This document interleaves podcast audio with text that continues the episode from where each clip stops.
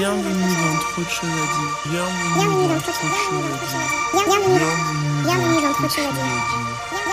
Bienvenue dans Trop de choses à dire. Bienvenue dans Bienvenue dans Trop de choses à dire. Bonjour, bienvenue dans le podcast Trop de choses à dire, un podcast qui existe parce que oui, il y en a des choses à dire. Moi, c'est Mamacita, artiste multitâche. J'ai envie de vous parler de toutes les choses qui m'animent et laisser parler les personnes qui m'inspirent. Saison 1, épisode 5. Ça veut dire quoi percer? Au fil de conversations, que ce soit avec mes amis, mes élèves, mes neveux, je me suis rendu compte de la pression que c'était de percer. Déjà percer, ça veut dire quoi? Pour qui et comment? Bon, du coup, j'ai demandé à ChatGPT. Et voilà ce qu'elle m'a dit.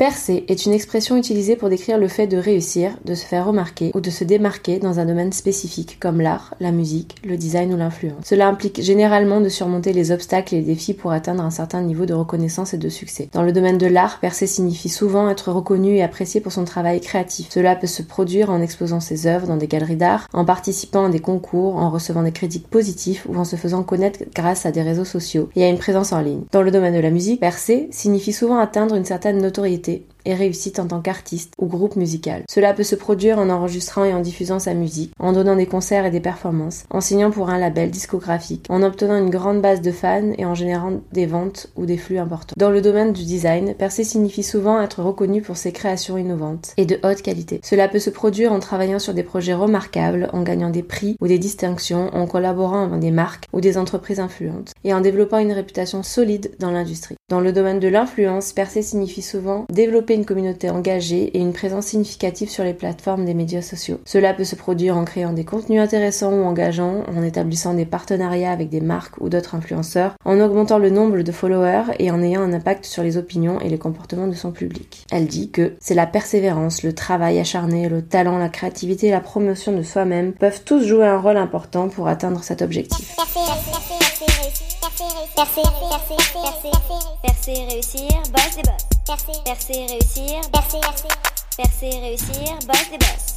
Percer, réussir. Percer, réussir, boss des boss. Ce qui sort de cette définition de ChatGPT, c'est déjà que percer est apparemment lié à l'opinion des autres, à la vision des autres, à l'avis des autres, la reconnaissance des autres. Ça peut être la reconnaissance de ses pairs dans son domaine, ou le fait d'être respecté pour un projet, ou le fait d'être connu et reconnu par le plus grand nombre. Bah, du coup, c'est toujours via le regard des autres. Et c'est le point que je trouve le plus bizarre dans la notion de percer. Est-ce que c'est pas la même pression sociale qu'on a quand on fait des choix de vie qui sont pas vraiment ce qu'on veut, mais vraiment juste, voilà, ce qu'on attend de nous? Juste pour pouvoir répondre et impressionner à la question Tu fais quoi dans la vie? Est-ce que c'est pour envoyer du lourd Avoir la sensation de peser dans le game quand on est autour d'un apéro? Parce que voilà, cette manière dont on est perçu, si on a percé, me gêne encore. Puis il y a le capitalisme là-dedans une notion de compétition, du nombre qui est vraiment anxiogène, avoir le plus de followers, le plus de reach, le plus de portée, le plus de projets les plus ouf, vendre le plus, vendre plus cher, etc. Il y a ça aussi qui est vraiment imprégné de ça. Mais en discutant avec mes élèves et mes neveux, j'ai capté un truc. Il y en a vraiment qui ont l'objectif de percer. C'est vraiment un objectif de vie. Mais ça vraiment, je pense qu'on est matrixé par internet. Ça peut aller vraiment vite, juste par une vidéo de TikTok, un buzz. Mais ça a nié un truc important, le fait qu'on fasse les choses par passion. J'ai un point de vue là-dessus. C'est le mien. Hein. Mais pour moi, l'important, c'est de faire les choses avec passion et amour. Et en faisant ça, bah, peut-être que ça touchera des gens, peut-être que ça touchera plein de gens, peu de gens, peut-être parfois pas du tout. Mais je pense que ce qui est important, c'est d'être vraiment sincère.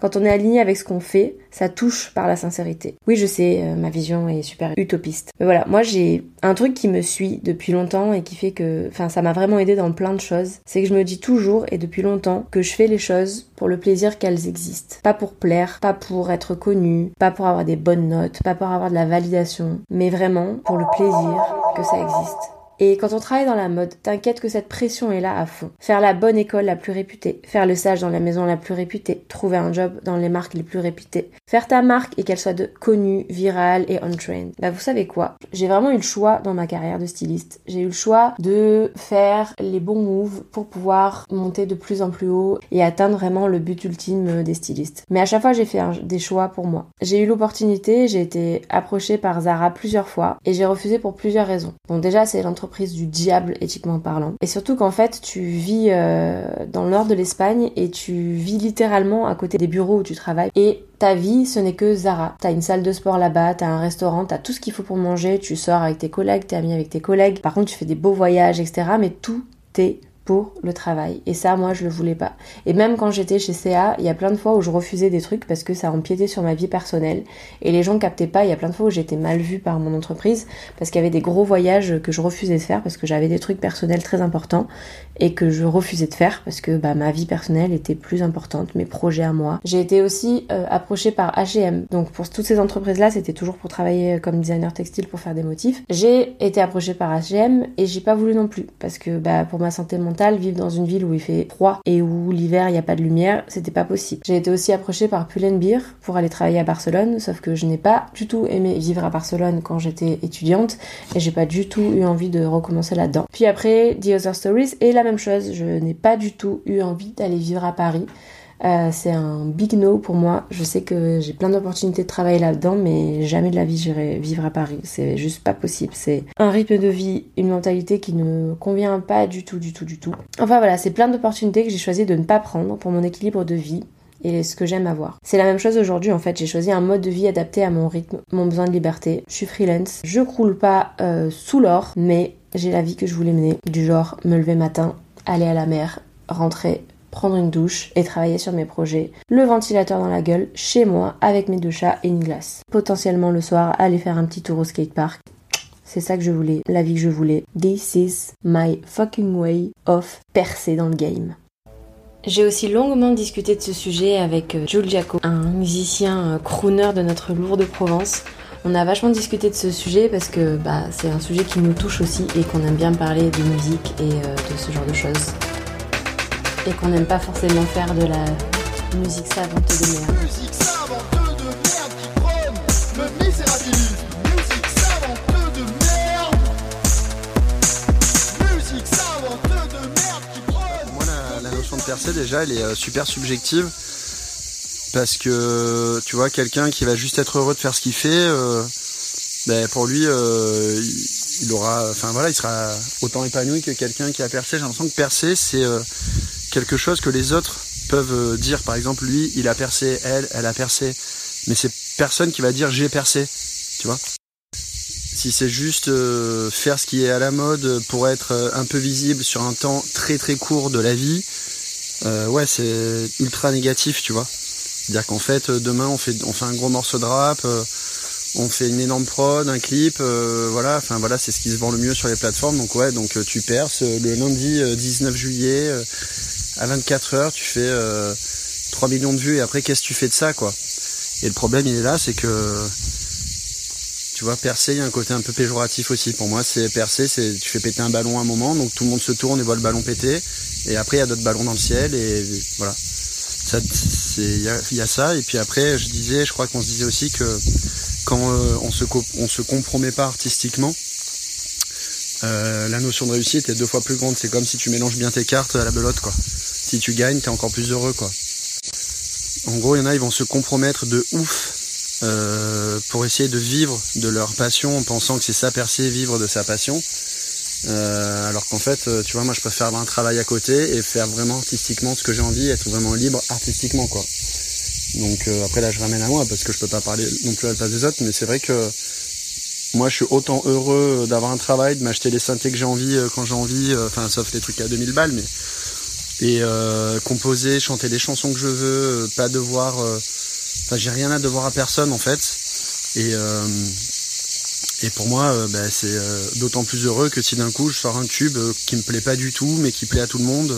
Enfin, quelle violence, quoi, les Rolling Stones qui sentent, qui doivent chanter à chaque concert Satisfaction, I Can Get No, quoi. Enfin, je, je préfère chanter juste parce qu'on est mal, parce que j'aime la chanter, tu vois. Et, et c'est vrai qu'il y a ça aussi. Mais c'est très compliqué. Qu'est-ce qu'on met derrière le mot percer déjà, quoi Est-ce que percer, c'est euh, vivre de sa passion? Est-ce que percer, c'est euh, avoir une passion qui nous épanouit Est-ce que percer, c'est avoir de la visibilité auprès des autres alors que ça rapporte pas un, euro la plupart du temps, quoi? Enfin, euh, je veux dire, les heures de travail que tu passes pour sortir un truc, un son, euh, les heures que tu passes sur les réseaux sociaux, le truc, etc. En fait, tu fais, euh, ça va t'apporter quoi? 3000 balles ton son, gros max, si tu as 300 000 écoutes, ce qui est jamais arrivé à un de mes potes. Et au final, ces 3000 balles, tu les aurais fait juste en travaillant au McDo avec le même nombre d'heures, quoi. Donc après, Est-ce que c'est quoi? C'est le nombre d'argent que tu reçois? C'est la félicitation? Je crois qu'en fait, euh, on est, euh, faut penser un peu à ce qui nous nous plaît, quoi. Je pense qu'il y a vraiment un fantasme sur le fait de vivre de son art, vivre de sa passion, etc. Et je pense que ça, ça peut vachement être un piège. Comme dirait mon frère, tous les œufs dans le même panier. S'il y a un panier qui se pète ou si au travail ça va pas, eh ben c'est hyper horrible si t'as mis toute ton énergie là-dedans. Et du coup, pour moi, vivre de son art, ça peut être aussi un piège parce que bah, quand ça marche pas, ça peut être compliqué. Quand il y a trop de pression, bah, tu, tu tu peux vraiment être dégoûté de ton art, tu peux vraiment être dégoûté de ta pratique. Et moi, c'est ce qui a failli arriver chez CA. Je suis trop contente parce que là, depuis que je suis rentrée à Marseille et que j'ai commencé à donner des cours, j'ai vraiment ma passion qui est revenue euh, comme un gros coup de fouet, quoi. Je vais le poser là, hein, même si je suis pas euh, la grande prêtesse de ce qui est cool et ce qui est pas cool, mais, mais je voudrais dire que c'est totalement ok d'avoir un job alimentaire et de faire son art sur le côté. Déjà, c'est trop bien parce que bah tu fais ce que tu veux, tu n'as ni patron, ni mari, ni patrie. t'as pas de patron quoi, t'es tranquille, tu fais ce que tu veux, t'as aucun objectif et tu fais juste les choses pour le plaisir qu'elles existent. Si ça marche, c'est cool, si pas, tant pis. Mais voilà, du coup, euh, essayer de trouver un équilibre entre ton job alimentaire qui est vrai, qui peut être hyper fatigant, mais que ton art soit ton échappatoire et euh, ta manière de trouver de la liberté et de faire ce que tu veux, je trouve que c'est totalement ok. Et je pense que ça, on est vraiment euh, pas. Enfin, je sais pas, mais j'ai vraiment l'impression qu'en France, à chaque fois qu'on te demande tu fais quoi dans la vie, il faut dire ton boulot alimentaire. Qu'est-ce qu'on s'en bat les gonades de savoir comment tu payes ton loyer, comment tu payes ta bouffe, comment tu payes tes factures, si c'est en faisant un travail dans un bar ou dans un magasin et que le soir, euh, bah, tu fais de la mode ou euh, tu fais du skate euh, ou tu donnes des cours de patin à roulettes ou bon là il y a juste mes trucs que je fais moi qui sortent mais mais voilà que tu peins des trucs et ou tu fais de la couture quoi. Et du coup j'ai eu plein de fois cette discussion avec plein de gens où les gens étaient là oui bah en fait je suis designer textile mais mais je travaille à tel endroit pour gagner ma vie du coup bon bah voilà. Et en fait c'est pas ça qui valide le fait que t'es légitime dans ta passion et du coup bah moi déjà je demande jamais aux gens tu fais quoi dans la vie quand je les connais pas euh, déjà parce que je suis euh, une quiche en small talk, je sais pas du tout en faire, je sais pas du tout vraiment rebondir euh, quand je parle avec des gens. Et, et du coup, moi je demande jamais, en fait, quand je parle à des gens, je fais surtout des blagounettes quoi. mais euh, je cherche pas à savoir euh, ce qu'ils font dans leur vie parce que souvent j'ai l'impression que c'est un truc pour te placer dans la petite hiérarchie que t'as dans ta tête quoi de te dire ah, alors celle-là elle fait ça lui il fait ça lui fait ça lui il a percé lui fait ta ta et puis moi quand on me demande ce que je fais dans la vie je dis bah je fais ce que je veux parce que c'est vrai. Et, euh, et que c'était un long travail pour arriver à faire ça d'arriver à faire ce que je veux la majorité du temps. Et ça m'intéresse pas de savoir ce que vous faites pour gagner votre vie Généralement, vraiment, si je sens que je dois faire un small talk avec quelqu'un, ça va plutôt être euh, c'est quoi qui te rend heureux en ce moment, euh, c'est quoi que tu kiffes de ouf en faire en ce moment, c'est quoi ouais qui te passionne en ce moment. Et là, bah, c'est généralement euh, les gens ils sont assez passionnés et si c'est pas le cas, bah peut-être que peut-être que ça leur fera du bien de réfléchir à qu'est-ce qui leur fait du bien dans la vie quoi.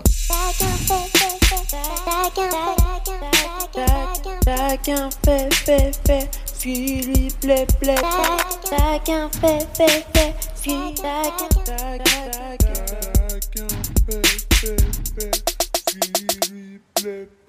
Et là, je vous partage un vocal de mon amour d'amie Victoria, et qui, comme moi, tous les jours cherche à se sentir le plus heureuse dans sa vie et à trouver sa voie en étant prof de patin en roulette à Nantes. Bonjour, je m'appelle Victoria, aka Nina Hades. Je patine depuis plus de dix ans. Je suis aujourd'hui prof de patin à roulettes diplômée. Et d'ailleurs, l'un des objectifs que je propose à mes élèves, c'est la réappropriation de l'espace urbain en tant que meuf ou minorisée de genre. J'ai réfléchi à la question qu'est-ce qu'avoir percé? Et à mes yeux, c'est quand je reçois euh, un DM ou un mail de, personnes que je ne connais pas et qui ne me connaissent pas et qui ont tout simplement été recommandées par euh, mes anciens anciennes élèves et qui veulent se lancer. Et je, crois que c'est vraiment ce moment-là où je me dis, OK, on me fait confiance, on me connaît pas, mais on me fait confiance. Ensuite, ce sentiment-là d'avoir percé, il est, euh, je l'ai ressenti quand on m'a demandé si, euh, si je vendais des cours pour, euh, pour Noël, des, des cours à offrir à Noël ou à un anniversaire. Et je crois que ça y est, je suis un cadeau d'anniversaire ou un cadeau de Noël. Je crois que c'était vraiment une étape Ensuite, c'est quand j'ai reçu une demande pour, euh, j'en ai reçu plusieurs depuis d'ailleurs, pour euh, organiser un stage, un bootcamp comme on dit, euh, de patin à roulettes dans une ville en dehors de Nantes, quoi. Et d'ailleurs, j'avais pu faire participer mon ami Progui, et ça, c'était vraiment, vraiment très gratifiant et, très agréable. Je crois que c'est ça la vie que je veux mener, c'est enseigner le patin à roulettes, kiffer et faire kiffer, et que ce soit des échanges vraiment humains très enrichissants. C'est ça. Je crois que à mon niveau, j'ai percé et, et, je kiffe. Et encore un autre point que je vais aborder aussi, c'est que euh, c'est ok de pas entreprendre. Je pense que vous avez bien remarqué hein, qu'on est dans une génération de Startup Nation et que euh, faire son projet, euh, faire son truc, etc. Euh, en fait, tu réussis dans ton projet que quand tu peux monter ta marque, que quand tu peux faire ton truc, que quand tu peux monter ton business, monter ton truc, monter ton café, monter ton restaurant, etc.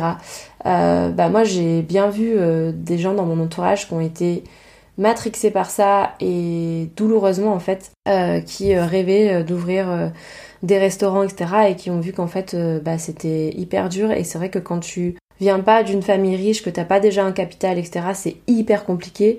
Enfin, je pense que dans votre entourage, vous avez dû, en tout cas, moi j'ai un accent Provence, donc euh, des gens qui ont ouvert, des petits gosses de riches qui ont ouvert euh, des bars à vin parce qu'ils pensaient que c'était trop simple la restauration et qui se sont cassés la gueule parce qu'en fait il n'y a pas que l'argent voilà mais ça aide beaucoup de pouvoir ouvrir un truc euh, bah voilà moi j'ai vu des gens de mon entourage être extrêmement mal parce que euh, ils n'arrivaient pas à euh, ouvrir leur restaurant, etc.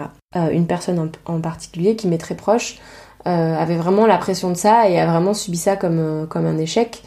Et je lui ai rappelé que déjà la plupart des mecs qui, parce que bon, il est entouré de mecs, donc c'est vraiment le, comment dire l'exemple qu'il avait de réussite autour de lui, c'était des gens qui ouvrent des, des restos et des bars qui fonctionnent, etc c'est que déjà bah, ça demande beaucoup d'argent et que la plupart des personnes et des hommes qui entreprennent je vais dire des hommes parce que bah, là c'est l'exemple qui me vient en tête, mais si c'est que la, personne dont je parle a euh, des enfants, s'en occupe extrêmement bien, euh, est vraiment euh, un père bah, vraiment comme je pense qu'on en a rarement vu en termes de présence, d'éducation et de bienveillance et de communication, etc. Et je lui disais qu'en fait la plupart des hommes qui réussissaient à faire ce, chose-là, c'est soit qu'ils avaient énormément d'argent de côté et avaient pu en mettre de côté, etc soit avait, et euh, peut-être les deux, avait aussi euh, une meuf à la maison qui s'occupe euh, des enfants, de la maison, de, toute la charge mentale de la maison, alors que bah, du coup, cette personne dont je parle s'occupe de tout tout seul et un, et un père célibataire, quoi. Donc voilà, et un père célibataire qui a ses enfants, quoi, pas un père célibataire qui a la garde une fois tous les 36 du mois, quoi. Du coup, je me suis vraiment rendu compte de la pression que c'était aussi d'entreprendre euh, de faire son propre truc. Moi, pareil, on me demande régulièrement euh, quand est-ce que je vais faire ma marque, etc. Euh, je l'ai fait, en fait, j'ai eu un studio de design textile, c'était chouette, et puis je me suis rendu compte qu'en fait, moi, c'était pas ce que je voulais. faire les salons, toute la pression, etc. Ben, en fait, c'était pas à ma portée, que ce soit mental, physique, émotionnel, etc. C'était à ma portée en termes de, de, puissance de travail, parce que je fais bien mon travail de designer textile mais qu'en fait je préférais travailler pour les, autres. Et c'est vrai que mon, du coup mon travail, euh, comme je disais en story la dernière fois, euh, mon travail c'est un travail d'ombre. Euh, je travaille pour d'autres personnes. Je suis designer textile pour des studios qui vendent mes motifs à des salons et c'est comme ça que je gagne majoritairement ma vie. je suis dans l'ombre aussi parce que j'enseigne aux élèves à devenir des bons designers textiles. Donc je leur partage toutes mes connaissances de l'industrie et du métier pour que elles deviennent euh, des super bons designers euh, accomplis, euh, affranchis et avec énormément de confiance en elles. je travaille dans l'ombre aussi parce que je fais du consulting pour des marques qui ont besoin de, connaissances en design textile et, et d'expertise là-dessus.